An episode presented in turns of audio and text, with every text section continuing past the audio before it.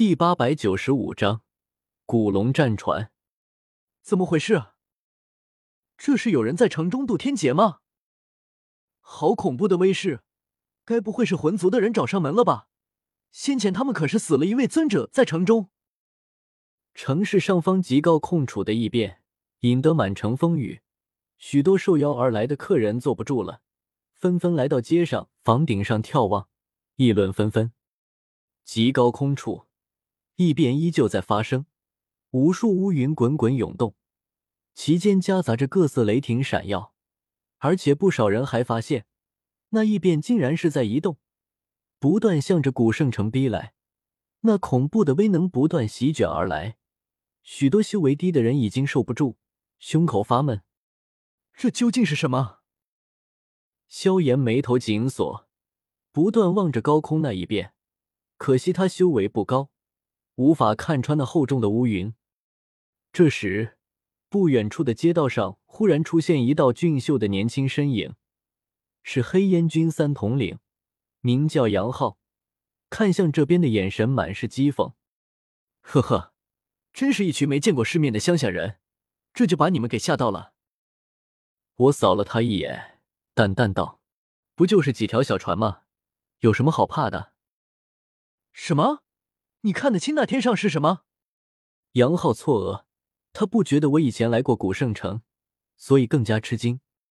呵呵，不用羡慕我，等你的修为到了我这个地步，你也能看清楚的。天空上的异变确实威势浩大，可我的灵魂已经达到天境，灵魂力量扫过天上异变处，穿过层层阻碍，总归是看清楚了里面是什么东西。数艘战船，每艘战船长达百丈，上可坐千人，通体玄黑，雕刻有无数古老斑驳的纹路。那高空中的乌云雷电，就是这些战船散发出来的，似乎是在驾驭风雷而行。这数艘战船一直降落，逼近到古圣城上方不足百丈的位置，才终于停下。乌云雷电散去。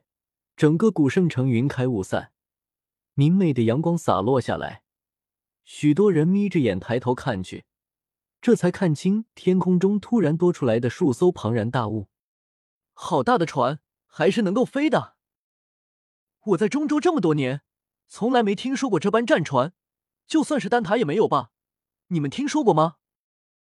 萧炎一脸震惊，绿萝与其他几位毒宗长老也是大开眼界。只感觉这次古族之行没白来。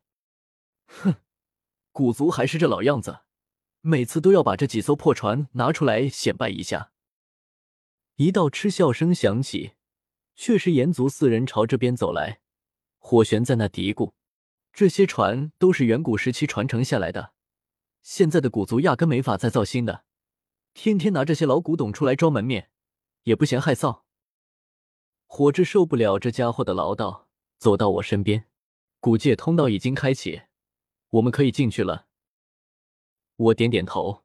这时候，古圣城中黑烟军那群家伙才终于姗姗来迟，跑出来安抚众人，说这些战船都是来接大家的，让众人不要害怕，跟着上船就行，会带大家进入古界的。看来刚才那架势都是古族故意为之，想要给众人一个下马威。我带着小医仙、萧炎几人，同火智他们一同飞上一条战船，甲板上旌旗猎猎，有诸多黑烟军军士披甲侍立，气势凶悍。加上这战船端的是好卖相，古圣城中受邀而来的诸多客人也纷纷飞身登船完毕，数艘战船开始缓缓升空，向着极高空飞去。战船飞行速度极快，此刻我也发现这古圣城上空，离地不知几万仞的极高处，不知何时出现了一条空间裂缝。这数艘战船先前就是从这条空间裂缝中飞出来的，那就是古界入口了。火智声音平柔，为我解释道：“那入口并不是稳定的虚空通道，充斥着各种虚空乱流。”修为低者落入其中，瞬间就会被搅成粉盖。修为高者哪怕能强行抵御虚空乱流，可也无法抵达古界。想要进入古界，唯有依靠我们脚下的战船。这么厉害！我一脸惊讶。此刻战船也已经飞到空间裂痕外，这里已经是极高空，船外罡风呼啸，寒气逼人，而那空间裂痕中更是漆黑一片，什么都看不清，只能感应到里面那无比紊乱的空间之力，犹如一口废鼎。战船通体此刻则是泛起一阵白光，一头扎进空间裂痕中，迎头碰上诸多虚空乱流。那恐怖的空间撕扯之力，寻常斗宗都抵御不得。这战船却只当做是普通浪花，古老厚重的玄黑剑手碾压而过，没有半分停顿，在这虚空之海中乘风破浪，任意航行。萧炎、绿萝几人看得啧啧称奇，我却皱了皱眉，莫名感觉这战船四周泛起的白光有种熟悉感，似乎在什么地方见到过。这战船到底是什么来历？我困惑不解。火玄闻言又开始叨叨了：“这战船其实也没你们看到的这么厉害，炼制手法并不困难，不过是用的材料等级太高，才显得有些厉害罢了。你们应该听说过三大魔兽家族吧？其中最厉害的是太虚古龙，而这战船，哈哈，就是要用一具完整的成年太虚古龙的尸体当做主料。”这些都是当年那位古帝还在时炼制的，等那位古帝消失后，古族也没法再炼制了。什么？我骇然瞪着火玄，又低头看看脚下的战船，这玩意竟然是用太古虚龙的尸体炼制的，而且还是成年的。寻常的太古虚龙成年就是七阶魔兽，相当于人类斗宗强者。可听火玄话里的意思。